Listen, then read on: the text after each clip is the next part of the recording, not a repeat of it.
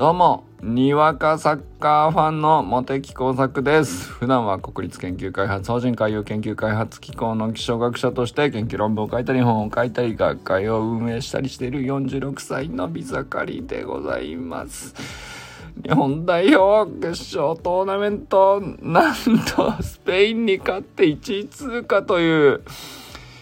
いや皆様朝4時からお疲れ様でございます。本当に良かったですね。素晴らしい一日を 過ごしたんじゃないでしょうか。日本全国の皆様。そしてオンラインスクール生の皆さんもね、あの、サッカーやってらっしゃる方、本当に多いので、いやーなんか、ね、詳しい人に、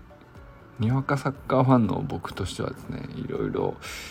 教えてほしいなと思ったりすることもあるんですけれどもまああの何て言うんだろうな。やっぱりちょっと素人目にはどうしてもあの派手な得点シーンというかね堂安選手かっこいいとか、えー、田中碧選手ですか。あとはまあ三笘選手の VAR のねところでめちゃめちゃ話題になったり、まあ、痺れるシーンでしたけれどもまあでもなんだろうな基本的にはやっぱりドイツ戦の時みたいにこう前半まあひたすら耐えしのぐというかあのまあそれがあってのみたいな展開っていうのはねやっぱりあったと思うんですけどでなかなかそのにわかサッカーファンにはですね あのディフェンスがどう素晴らしいかみたいのをなかなかこう語る見るべきポイントみたいのがちゃんとわからないところがあってうんこれでも本当はきっとねそっちがあの、時間帯としても長いわけだし、ひたすらこう引いて守り抜いて、じゃあ引いてりゃ絶対点入らないのかって言ったら別にそうとは限らないわけで、引いてるは引いてるなりに、あのー、引いてたってどんどん捉えちゃうことはあるわけだから、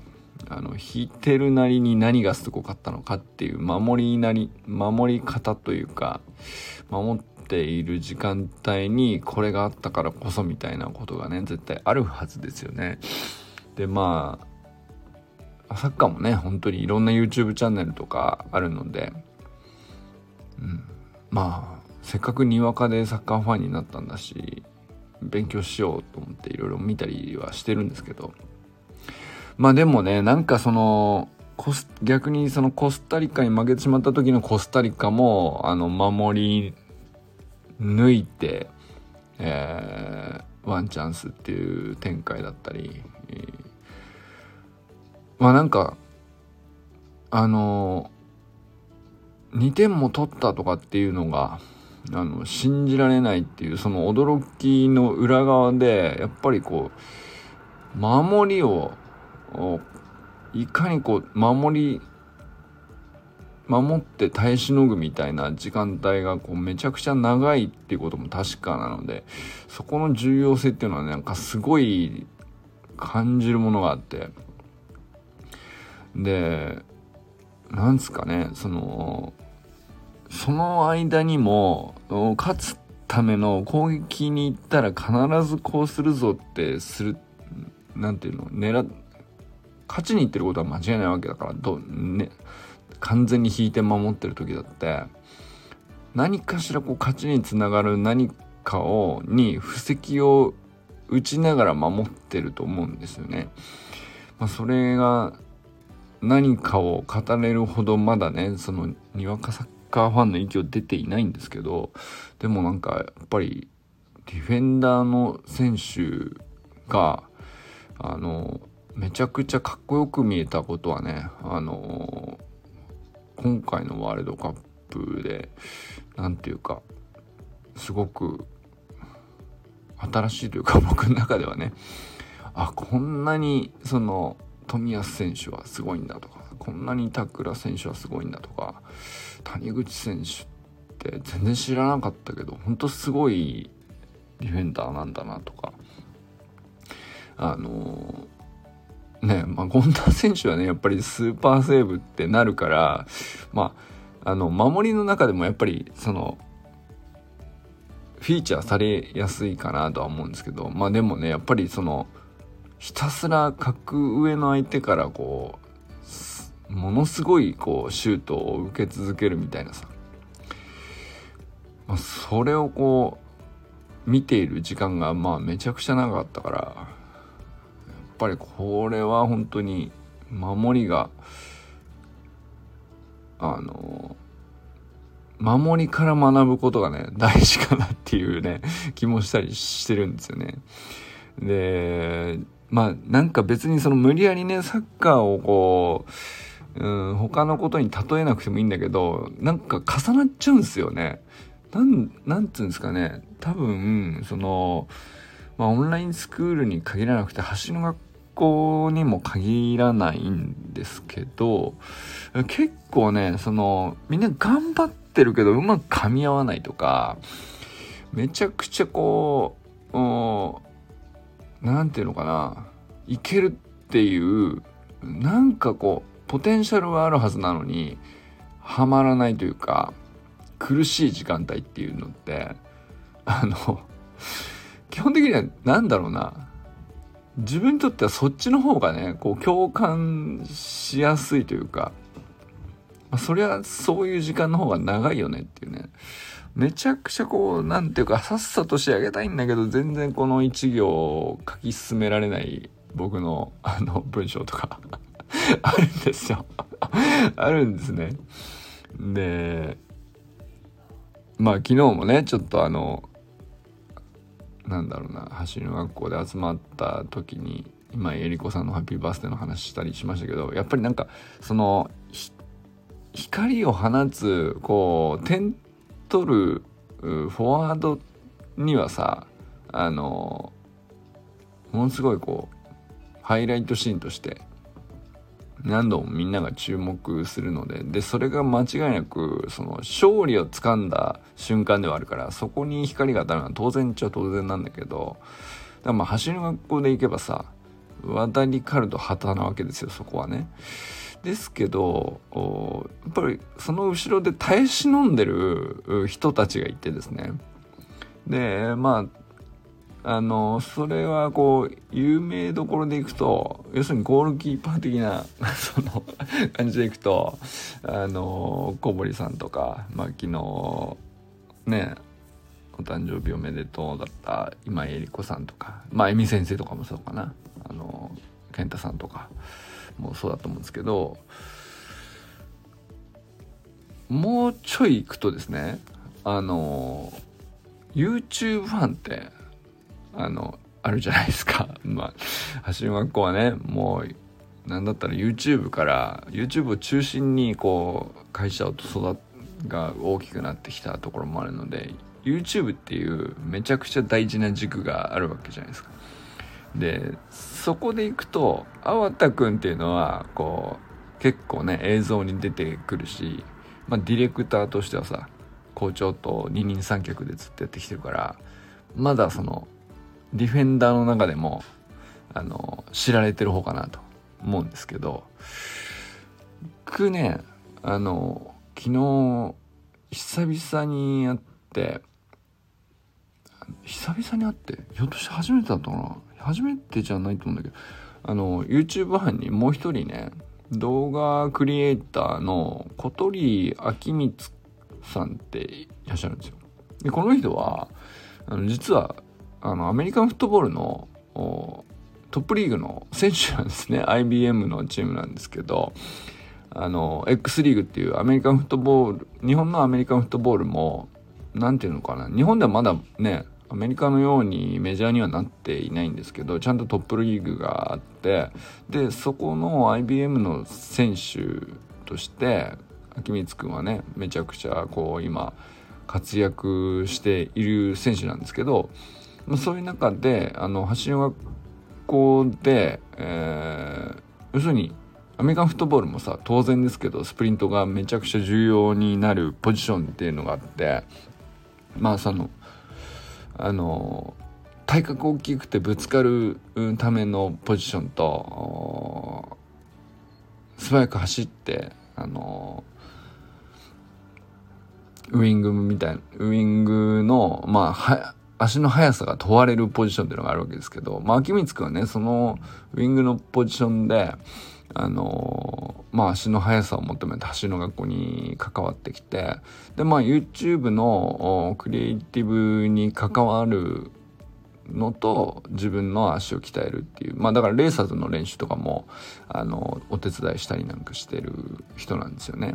だからあのかなり重要なポジションなんですけどでまあ間違いなくその橋の学校があの倒れずに死なずに耐え忍んできた時期をですね間違いなくこう支えてきた一人なんですよ。だからまあ昨日のえりこさんのこともそうなんですけどやっぱりそういう人の一人でで光くんはだから X リーグの試合に出ればまあ彼はねその光の当たる場所にいるわけですけど橋の学校的にはそのなんだろうななんだろう目立たないけど絶対に欠かせないこう守り抜く中で爪を研ぎ続けている人みたいなあの絶対にこう勝つチャンスあるからその時に攻めるにはもう絶対この人が守り抜いてないとっていうポジションですよね。まあ、なんかそういえば本当あの時しんどかったけどやっとこう会ってゆっくり話せる状況まで来て本当よかったねっていう話をこう昨日秋光くんとしてて、ね、なんかなんかやっぱりそういう時期の方が記憶としてはね結構強いからなんかね重なるんすよねなんかねその日本代表のあの戦い方とジャイアントキリング2発っていうねあのとてつもない快挙っていうのがこういう未来来てほしいって本当思うしあのいや起こせるっていうことを信じるにはまあこれほど勇気づけられる試合はないよねっていうねなんかそういうものとまあ今自分らの置かれてる状況とか自分がこう何て言うか応援しているチームの状況とかあのそういうのが多分重なってるからこう余計ねあの目が行く状況になってるのかなと思うんですよね僕にとってはね。守り大事やなと。そして守りに入るっていうとさちょっとネガティブな雰囲気もありますけどそうじゃなくて守りに入って視野が狭くなったらやっぱり負けちゃうんですけど守りは絶対にその固める必要があってそれはでもなぜかって言ったら必ず何ていうの勝つチャンスが来たら絶対に逃さないっていうためにうんまあ、まずはその死なないことが目的にならざるを得ないっていうかだけどそういう中でもあの絶対に爪は研ぎ続けるっていうなんかその時間ってあのなんだったらそっちの方が長いわけじゃないですか。あの勝ちをつかむまでの道のりとしてはね。長く感じるっていうのもあるかもしれないですね。その基本的にしんどいから。あの光が当たんない場所で粛々とトレーニング続けたりとかさあの誰も見てないところで延々こうなんかバーベル上げたりとかそういうのも含めると思うんだよね。でまあじゃあそのなんだろうな誰もうーんね、有名になって評価されるみたいなさその称賛されるとかっていうポジションじゃない中ででも自分には勝たせたいものがあるからこそあの腕を磨いて動画クリエイトなりディレクションなり企画を打ったりとかなんだったらまあいろんなとこ営業回ってみたりとかそういうこともあると思うんですよね。でもなんかそれほんとやっぱこういうポジション本当に今なんかあの大事だなと、まあ、思ったりしたんですよね。でなんか木光くんの話とか聞いてもまあ昔ねその野球やっててここの時まで野球やってでうんまあ結構ねあのなんだろうな実績的にはあのあるちゃんとある高校だったんだけど自分たちの代ではなかなかうまくいかなくてとか。で上でもなんかあのスポーツでなんていうのこうあ諦めずにねうんまあトップリーグの選手になるっていう道をやっぱりねアメリカンフットボールつったってあのそんなちょっとやそっとでなれるわけじゃないからね。あのそれをこう選んででそれだっていきなりさうんまあねおいそれとレギュラーになれるわけじゃないし試合に出れるようになるわけでもないしあの足だってさ速くなったからすぐ 試合に出れるとは限らないわけだしでもなんか話聞いてると本当なんていうかあのなんていうのかないい実績ばっかりの話っていう選手じゃないんですよね。なんていうかあんまりその詳しく掘り下げきれる時間もなかったんですけど聞いてるとまあだからあんまりこうすっきり分かりやすいこうサクセスストーリーを描いてるっていうよりかはまあいろんなこう微妙な状況でこうキリギリ諦めなかったっていうその分かりやすく挫折したけど諦めなかったとかでもなくでも結構そういうことって多いと思うんですよね。あの何て言うのかなはっきり勝ち負けがついてでも次こそはみたいな、まあ、綺麗な分かりやすいこう諦めずに頑張り続けたらサクセスが得られましたっていうまあそういうことだけじゃなくてなんかこうモヤモヤしながらでもなんか本当はこうまだ自分の中で死んでないこう燃えるものがあってチャレンジをこうちょっとずつちょっとずつ積み上げてっていうね。それで今トップ X リーグっていうねアメフトのトップリーグにまでこう入ってなんとかこうチームの中で試合に出れるポジションまでかけなんていうかちゃんと上がってきてっていうね、ま、そういう途中だからさ、まあ、まだそのこうストーリーとしてはそんなに綺麗にねここを踏ん張ったおかげであのうまく成功できましたっていう風になってないところが、まあ、なんかそのすごくね耐え忍んでる感があのあめちゃくちゃなんかこうその状況が一番なんかあの素敵だし価値あるなと思ったんですよね。なんかそういう時間帯でこう人目がついてないところにあのでも本当一番そこでさ応援を必要としてるじゃないですか。なんだったら、光が当たんないからこそ、あのー、応援が欲しいわけですよ。秋光くみたいなポジションって。まあだから発信学校的にもなかなか光が当たらない。えー、X リーグっていうアメフトっていうのも、まあアメリカであれだけメジャーなのに、日本ではね、まだね、流れが来てるかっつったら、そのまあまず野球がこうメジャーにあり、サッカーだって30年前はもう全然、あのープロリーグがない中でこう徐々に徐々に広がって今みたいなメジャーなこう状況が作られてでその後バレーバスケとかってちょっとねオリンピックとかではある種目だったらねその時には注目されるけどっていうのがあったりなんかして。でラグビーはねやっぱりあの、かなりねここ最近こういろんな選手がその注目を浴びるようになってこう流れが来てさ日本中を沸かせるみたいな雰囲気。やっとねラグビーがそうなったよねっていう感じだと思うんですけどアメフト次次来てほしいんだよなっていうね。なんかそのあの秋光くん個人じゃなくてなんかスポーツ全体としての流れとしてこうアメフトだってもっと来ていいじゃんっていうさあのこんまあ橋の学校のオンラインスクール生もさあの神戸さんとかあのいらっしゃいましたけどなんかアメフト全体をこう見た時にあの耐え忍んでるけど死なずに爪を研いでる時期にも見えたりもするしね。なんか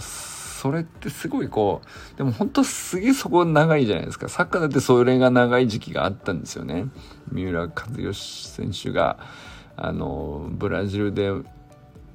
修行してた時代ですよ。あのまだ日本にプロリーグというのがまだまだ全然っていう時期にねあのそういう時期があった。てめちゃくちゃ長くて、えー、全然こうあのなんだろうなスタジアムとかもないような時からあの耐え忍んで火を消さないでこう積み上げてた人たちがずっといてでまあねこう流れが来てビッグウェーブが来てるからサッカー全体にねあのこうやって僕らもこうそれを楽しめているわけですけどでもそのそのスポーツの種目ごとにね結構そういうのあるわけじゃないですか。でその種目ごとにもあるしその種目に関わっている選手一人一人にもそれがあるしじゃあまあその花形になるメジャーに踊り出るっていうウェーブをつかみきる前に引退するとかも全然あるわけじゃないですか。あの、頑張ってても。でも、あの、なんていうのかな、あの、死なずに爪を研いでないと、結局その次につながる何かを残せないっていうのもあるから、こうそこはね、なんか、本当になんか学ぶこと多いなって思うんですよね。なんか結局目的というかゴールに値するものはあのー、なんですかねまあそれは人それぞれ自分の成長だったりうんまあ何かしらよりハッピーな未来をゴールにしてると思うんですけどその時にただ単純にそのこのトレーニングやればまっすぐそこに向かって一直線に行けるとは全然限らないっていうことをねなんかあのすっげえよく表してんなというねでちょその限らない時にこう全然伸びねえじゃねえかとかやってんのに伸びねえじゃねえかとか そのやってんのに報われないじゃねえかとか、ね、あとはこうなんかこう良くなってるはずなんだけど噛み合わないとかうん結果に結びつかないとかまあ何でもいいんですけど結構長いんだよねそこの時間がね。でそれをねなんかすごいこう見てて重なるっていうか で重なった上ででも本当にこんだけの時間かけて耐え忍んだら本当にこういううね大逆転がありえるっていうのをねあの僕ら今見れてるからまあだからこういうのがねなんかねそのにわかサッカーファンですらもこう引きつけるパワーにねこうなってんのかなという。ただ単純にねサッカーっていう競技の面白さだけではない。何かにねこうすんげえ引きつけられてんなと思ったりしているんですけど。なんだったらねもうこう話なんていうの枠組みの捉え方でいくとさまあこう大きくしたり小さくしたり、スポーツの種類を変えたり何でも重なるもんだよね。結構みんなそういうもんじゃんっていうね。そう見るとなんかだいぶこううん少なくともなんかそのしんどくて視野が狭くなって悪循環みたいなところからはちょっとこう引いてみれる感覚もねあの掴みやすくなったりするのかなっていう意味ではなんかすごいなんかこういつも以上になんか感動とか楽しいとかエンタメっていうだけを超えてなんかすげえこうなんかすげえ意味あるような気がするみたいな そういう感じでねサッカー見てる気がしますね。なんだったらその日本とかだってさ日本っていうなんかその国みたいなので言ってもまあまああの割と枠組みでかくしすぎだろって思われるかもしれないけどでもまあまあそのさいや耐え忍ばねばならぬ状況だったりするわけじゃないですか。ガンガン今伸びてますよね。来てますよね、日本って。今もうなんか、あの、トップいけちゃうね、このまま、みたいな、そういう状況でもないじゃんっていうね。何かしらこう、もう、なんだろうな、あのあれが問題、これが課題、ここが、あの全然世代交代うまくいってませんとか、まあ、噛み合ってませんとか、いつまでこれをやってるんだとか、そのそこ賢であるじゃないですか。でもなんか、あの結局でも、あの何て言うかいつかもう一回その上り坂になるまでにあのふてくされずに爪自分が研げる爪だけをまずは研ぎ続けなきゃいけないっていうそこだけはねなんかまあ一致した問題なんですよ。今日明日にさ急にさ回復することもなければ急になんかみんなの意見がまとまってみんなハッピーってこと多分起こらないわけですよ。当分続くよね。こう結構しんどい流れというか。だけど、まあ、そういう時でもあのワンチャンあるからっていうのを信じさせるこう根拠としてねなんかね重ねてると思うんですよね。ああいう試合って。なんかね。